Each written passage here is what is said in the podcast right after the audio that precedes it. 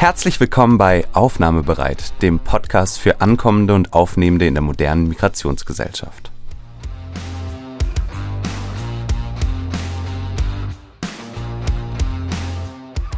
Mein Name ist Judy Kohlenberger. Ich bin Migrationsforscherin an der WU Wien. Seit über sieben Jahren beschäftige ich mich mit Migration, Flucht und Integration. Und in der heutigen Folge geht es um mich. Um meinen Alltag als Migrationsforscherin, um die Frage, was Migrationsforschung eigentlich macht und was das eigentlich ist, worüber wir fast ständig reden, Migration. Diese Frage bekomme ich in meiner Tätigkeit an einer Wirtschaftsuniversität sehr, sehr oft gestellt, von Studierenden, aber auch von Kolleginnen und Kollegen, von auch der interessierten Öffentlichkeit, von Medien und ja auch von der Politik. Jeder meint zu wissen, was denn Migration ist, wie man sie steuern kann, wie man sie vielleicht sogar verhindern kann, wie man die Migrationsfrage lösen kann. All das würde ich ein bisschen hinterfragen wollen, ob das denn möglich ist. Aber beginnen wir mal ganz am Anfang. Was ist eigentlich Migration? Wenn man das im Duden oder auf Wikipedia nachschlägt, dann steht, dass Migration eine auf Dauer angelegte räumliche Veränderung des Lebensmittelpunktes darstellt. Und wenn diese Veränderung des Lebensmittelpunktes in einem anderen Land, also über die Landesgrenzen hinweg stattfindet, dann spricht man auch von internationaler Migration. Das Ganze muss aber dauerhaft sein, weil das ist eine wichtige Unterscheidung von Migration und anderen Formen der Mobilität, wie zum Beispiel Tourismus, Pendler, auch Grenzpendler oder Geschäftsreisende. Nichts davon ist auf Dauer angelegt, sondern meistens nur einige Tage oder Wochen. Migration aber bedeutet, dass ich mein gesamtes Leben in einem Land zurücklasse und woanders neu aufbaue. Und das kann entweder freiwillig erfolgen, dann sprechen wir meistens von regulärer Migration, häufig um Arbeit zu finden, um zu studieren oder um mit seiner Familie zusammenzuleben. Oder aber auf der anderen Seite, es kann unfreiwillig erfolgen. Und da sind wir im Bereich von Fluchtmigration, die wir in der Forschung auch Zwangsmigration, erzwungene Migration oder sogar Gewaltmigration nennen. Und ein sehr häufig gehörter Überbegriff, gerade mit Blick auf die Situation in der Ukraine, ist das Wort Vertreibung. Menschen, die unfreiwillig migrieren, die werden aus ihrem Herkunftsland vertrieben. Sie sind damit auch den Umständen in diesem Land häufig einfach ausgesetzt, können nichts daran ändern, müssen sich in die Umstände fügen und dieses sich fügen bedeutet leider sehr häufig, sich vertreiben zu lassen, weil Krieg, Verfolgung, Gewalt, Folter herrschen. Das wären die zwei grundsätzlichen Kategorien von Migration. Und da merkt man schon, in der Wissenschaft verwenden wir teilweise andere Begrifflichkeiten und Definitionen als in der öffentlichen Debatte. In der Wissenschaft ist das Wort Migration der absolut neutrale Überbegriff für alle Formen der Wanderbewegungen, freiwillig oder unfreiwillig. Flucht ist eine Unterform von Migration. In der öffentlichen Debatte ist es häufig so, dass eingefordert wird, dass man Migration und Flucht auseinanderhalten müsse, dass das nichts miteinander zu tun habe, dass man das nicht vermischen dürfte. Es klingt für eine Forscherin etwas absurd, weil ja wie gesagt Migration ein Sammelbecken ist, ein Sammelsurium für alle möglichen Formen der dauerhaften Wanderbewegung und der dauerhaften Veränderung des Lebensmittelpunktes. Ja, bei der öffentlichen Debatte zur Migration, da sind wir auch gleich bei dem Verständnis davon, was denn Migration bedeutet. Für den Migranten, die Migrantin selbst, aber auch für das Aufnahmeland. Immerhin heißt ja dieser Podcast Aufnahmebereit. Stellt sich die Frage, wie aufnahmebereit ist denn Österreich? Wie aufnahmebereit ist denn Europa, wenn es um die Ankunft von Arbeitsmigrantinnen und Migranten geht, aber auch von geflüchteten Menschen. Und was für mich immer etwas schwierig ist, weil ich verdiene ja mein tägliches Brot mit Migrationsforschung und also auch mit Fragen, wie Migration zustande kommt, warum Menschen ihr Land verlassen, welche Bedingungen sie im Herkunftsland vorgefunden haben, aber jetzt auch im Aufnahmeland vorfinden sollten, um sich gut integrieren zu können, also auch einleben zu können. Dahinter steht für mich aber ein Verständnis von Migration eben nicht als ein Problem, das es zu lösen gilt oder als eine Bedrohung gar oder als eine Frage, die uns politisch so sehr spaltet und auseinanderdividiert, dass wir gerade in den Aufnahmeländern überhaupt nicht mehr auf einen gemeinsamen Nenner kommen. Sondern für mich bedeutet Migration eine menschliche Grundkonstante. Migration ist ein die Menschheitsgeschichte durchziehendes und erdumspannendes Geschehen, würde ich sagen. Wir erinnern uns, Menschen waren im Grunde zuerst mal Migrantinnen und Migranten ne? oder Nomadinnen und Nomaden, bevor sie sesshaft wurden. Migration ist im Kern unserer menschlichen Erfahrung angelegt und war seit jeher Quelle von Innovation, von Austausch zwischen verschiedenen Gruppen, damit auch von menschlicher Entwicklung und Kreativität. Ohne Migration wären wir alle immer nur untereinander geblieben. Das ist nicht ideal für den menschlichen Genpool, das ist aber auch nicht ideal für wirtschaftliche, gesellschaftliche, kulturelle Entwicklung. Diesen Austausch braucht es, den brauchte es schon vor tausenden von Jahren und den braucht es gerade jetzt in einer globalisierten Welt ganz besonders. Wir haben eine höchst arbeitsteilige Gesellschaft, gerade im globalen Norden. Und da sind wir auf Kooperation mit anderen angewiesen. Und das geschieht eben nur, wenn wir auch in den Austausch mit anderen treten. Und Migration ist da auch ein ganz wesentliches Instrument, um das zu tun. Jetzt haben wir uns also schon angeschaut, welche Formen der Migration es gibt. Freiwillige Migration und unfreiwillige Migration. Ganz, ganz wichtig ist dabei aber auch, dass Migration nicht nur über Ländergrenzen hinweg erfolgen kann, also international oder transnationale Migration, sondern auch innerhalb eines Landes fast ständig und dauernd passiert. Ich sage gerne ein wenig belustigt und vielleicht nicht ganz ernst gemeint, dass ich einen Binnenmigrationshintergrund habe.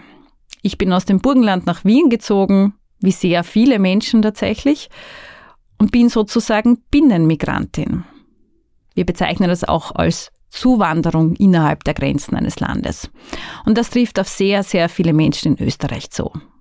In der Stadt Wien, im Ballungszentrum Wien, da findet man häufig gar nicht so einfach Menschen, die hier geboren und aufgewachsen sind, sondern da findet man viel eher sehr, sehr viele Menschen aus den Bundesländern, die nach Wien gezogen sind, nach Wien binnen migriert sind, um hier zu studieren, zu arbeiten, am Kulturleben teilzuhaben, einfach hierher ihren Lebensmittelpunkt verlagert haben.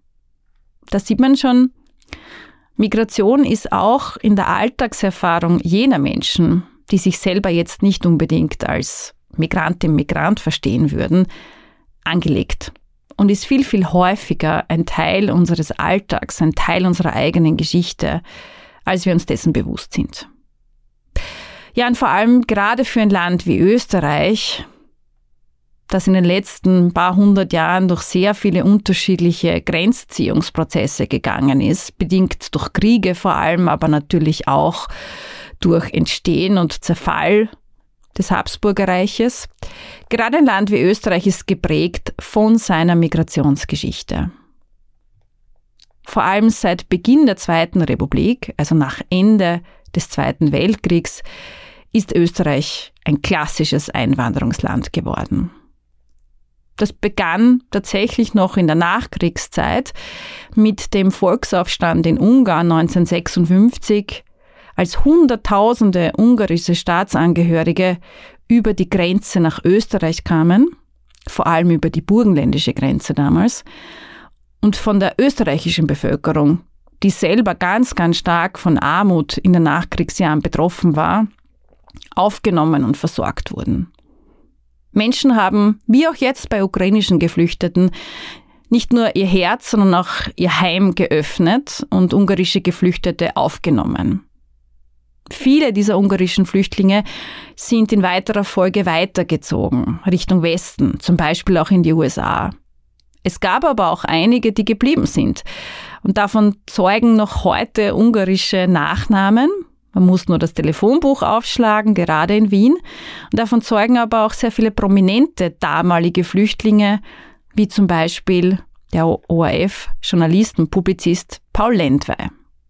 Und das zeigt auch, wie nicht nur reguläre Migration, sondern wie auch Flucht von Beginn an Teil der Zweiten Republik war, von Beginn an Teil dieses Österreichischseins. Nämlich nicht nur als Aufnahmeland, sondern auch, weil sehr, sehr viele Österreicherinnen und Österreicher dieses Land verlassen mussten, als Flüchtlinge.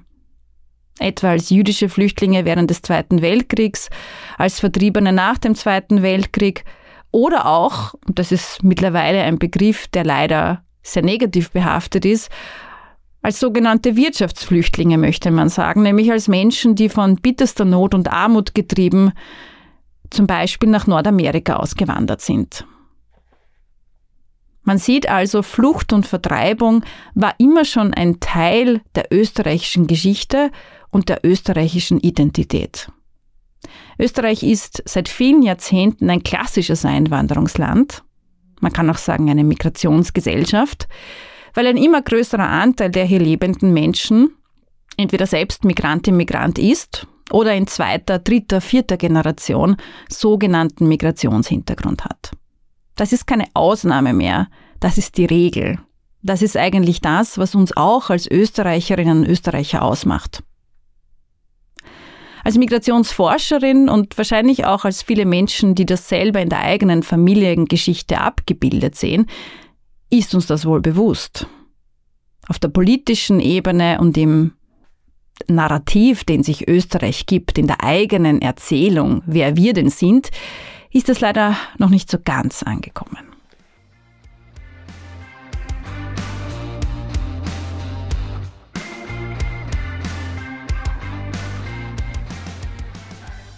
Mit all diesen unterschiedlichen Formen und auch mit diesen Mischformen von Mobilität und Migration beschäftigt sich also die Migrationsforschung.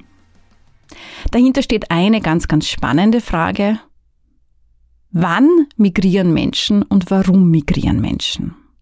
Und da gibt es ein Modell, das vielen von euch vielleicht aus der Medienberichterstattung, aus dem politischen Diskurs bekannt ist, der viel zitierte Pull-Faktor. Das geht zurück auf ein Modell aus der neoklassischen Migrationsforschung aus den 60er Jahren, das sogenannte Push-Pull-Modell.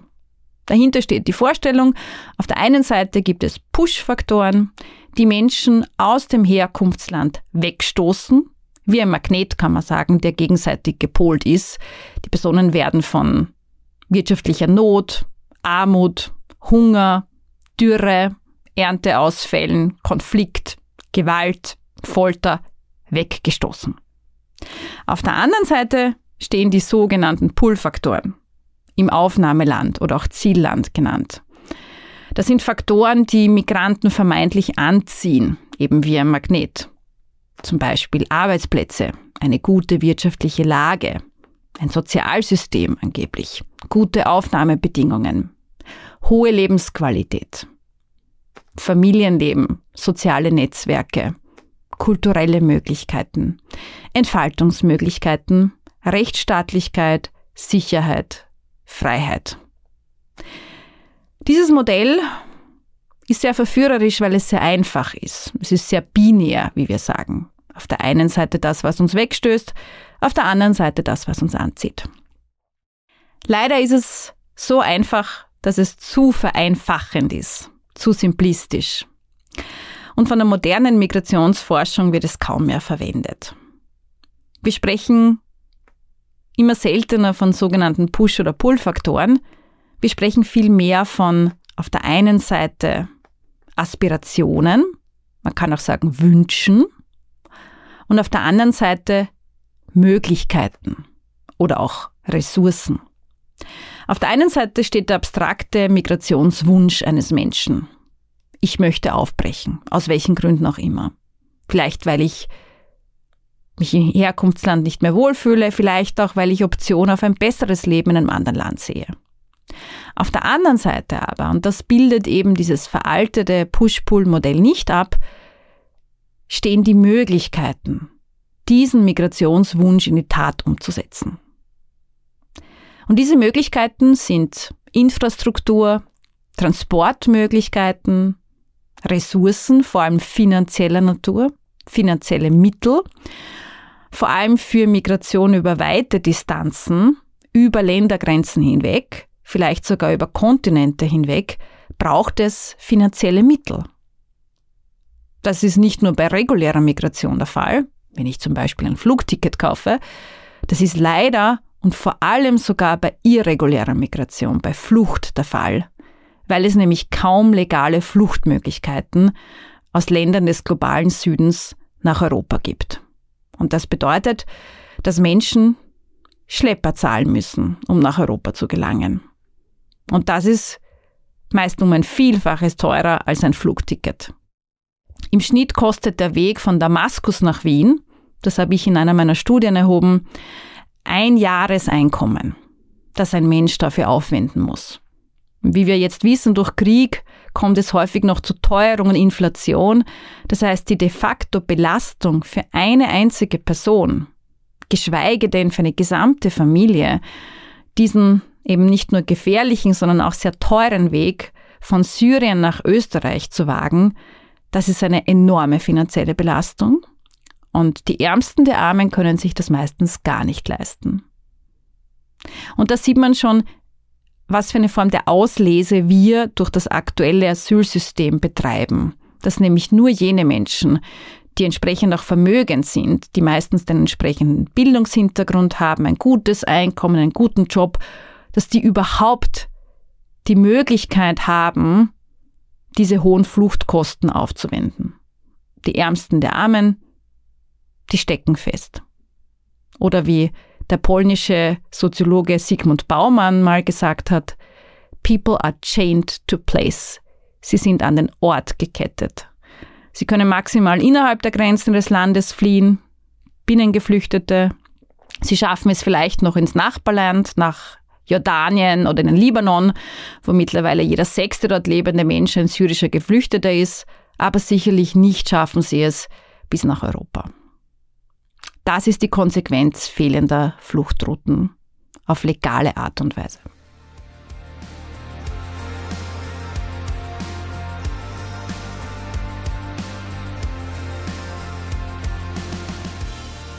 So, und jetzt bin ich euch noch eine Antwort schuldig geblieben, was nämlich eine Migrationsforscherin den ganzen Tag macht und was das überhaupt ist, Migrationsforscherin zu sein. Mein Alltag schaut wahrscheinlich relativ fad aus. Man kann Migrationsforscherinnen nicht schön und ästhetisch ansprechend in einem Labor filmen oder schauen, wie sie verschiedene Experimente durchführen und mit farbigen Flüssigkeiten hantieren, wie vielleicht eine Chemikerin oder eine Biologin. Ich sitze den ganzen Tag oder fast den ganzen Tag vor einem Bildschirm und lese und schreibe und lese und schreibe und rede dazwischen sehr viel.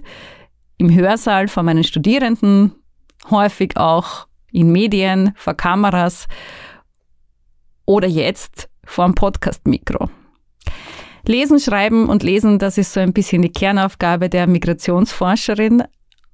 Gleichzeitig aber glaube ich, dass Migrationsforscherin sein in einer Zeit wie der jetzigen, wo gerade dieses Thema so aufgeladen ist und so emotionalisierend wirkt und so sehr von unterschiedlichen Seiten instrumentalisiert wird, dass man da nicht einfach sagen kann, ich ziehe mich jetzt zurück in meinen Elfenbeinturm, ich begnüge mich mit dem Lesen, Schreiben, Reden in meinem stillen Kämmerchen, sondern ich glaube, da gibt es schon eine gewisse Verantwortung, die man als steuernfinanzierte Wissenschaftlerin wahrnehmen muss.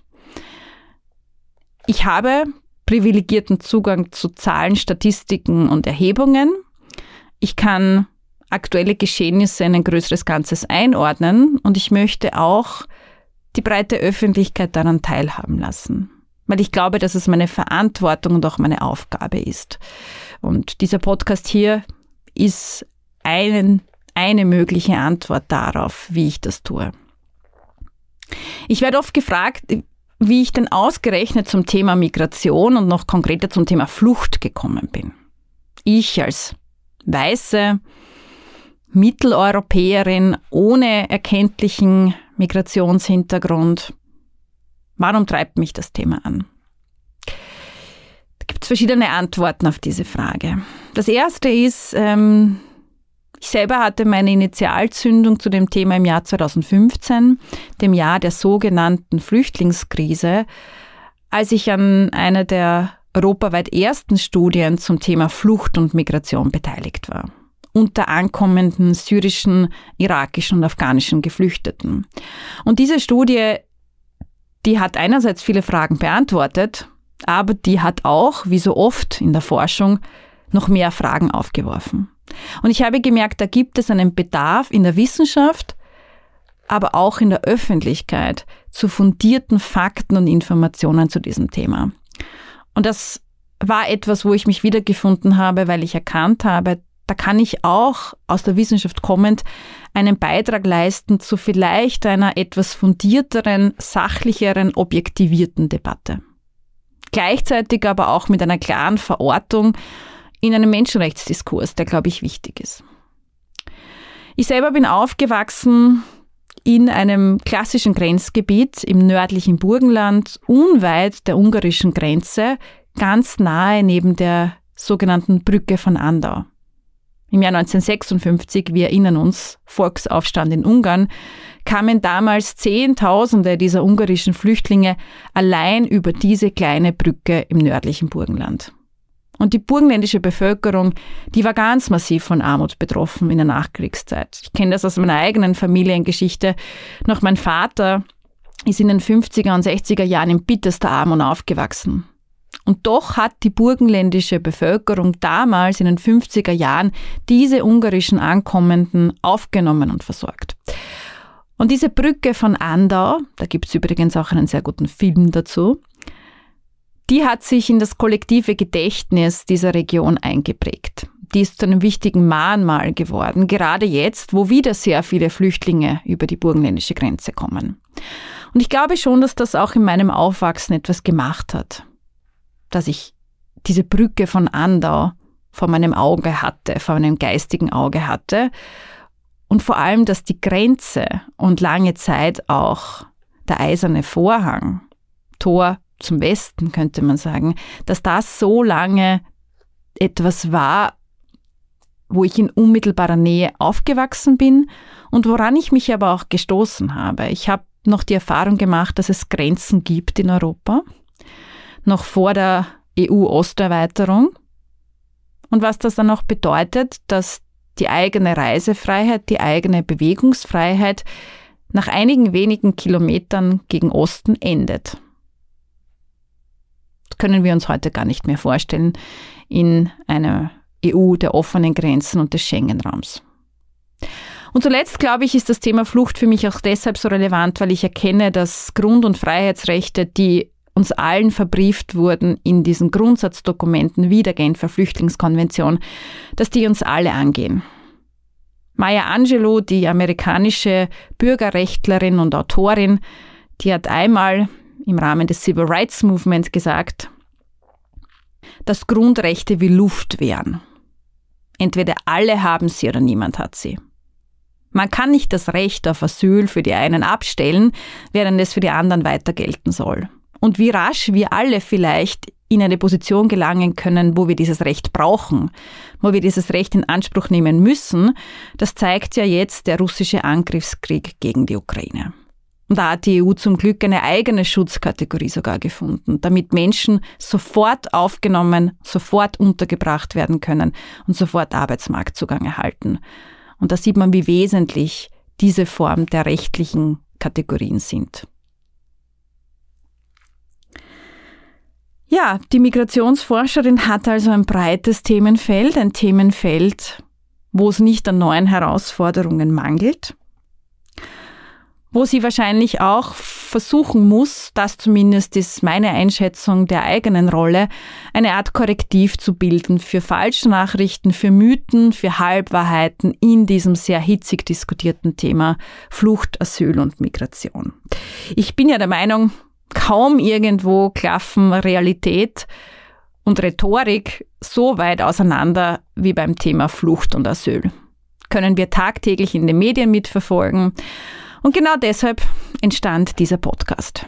Ich will euch jetzt alle zwei Wochen mit neuen, teils tagesaktuellen, teils aber auch grundlegenden Fakten, Zahlen und Infos zum Thema Migration, Flucht und Integration versorgen. Ich will ein bisschen hinter die Schlagzeilen blicken. Ich will euch helfen, Gehörtes, Gesagtes einzuordnen. Vielleicht auch euch ein bisschen Argumentationsstütze mitzugeben in Diskussionen mit Freundinnen, Freunden, Kolleginnen, Kollegen, mit Verwandten, weil man ja oft gar nicht mehr weiß, welcher Seite man glauben soll und was denn jetzt stimmt. Haben wir eine Asylkrise oder nicht? Lässt sich Migration steuern oder nicht? Werden wir von Migranten überrannt oder haben wir eigentlich zu wenige, weil wir einen Arbeitskräftemangel haben? Das sind alles sehr, sehr wichtige Themen, die nicht nur Österreich, sondern Europa in den nächsten Jahren und Jahrzehnten noch ganz massiv beschäftigen werden. Und dieser Podcast, der möge euch eine Richtschnur sein durch diesen Dschungel an Mythen und Halbwahrheiten. Und ich freue mich vor allem sehr, wenn ihr selber auch daran teilnehmt. Als Teil dieser Migrationsgesellschaft, als Teil dieser österreichischen, pluralistischen Gesellschaft, vielleicht auch als Menschen, die selber Migrationserfahrung gemacht haben oder sie in der Familie haben und somit auch Input geben können, wenn es um aktuelle Fragen geht. Ich freue mich auf den Austausch mit euch und ich hoffe, wir hören uns sehr bald bei der nächsten Folge.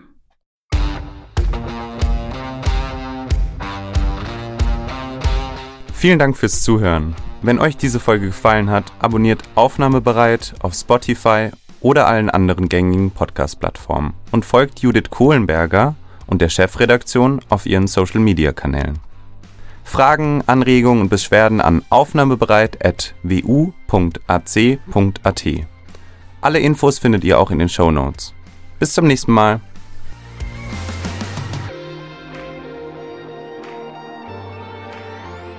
Aufnahmebereit wird ermöglicht durch eine Förderung des Wissenschaftsvermittlungscalls vom Wissen der vielen der MA7 der Stadt Wien. Danke an die KooperationspartnerInnen von die Chefredaktion und der Podcastwerkstatt.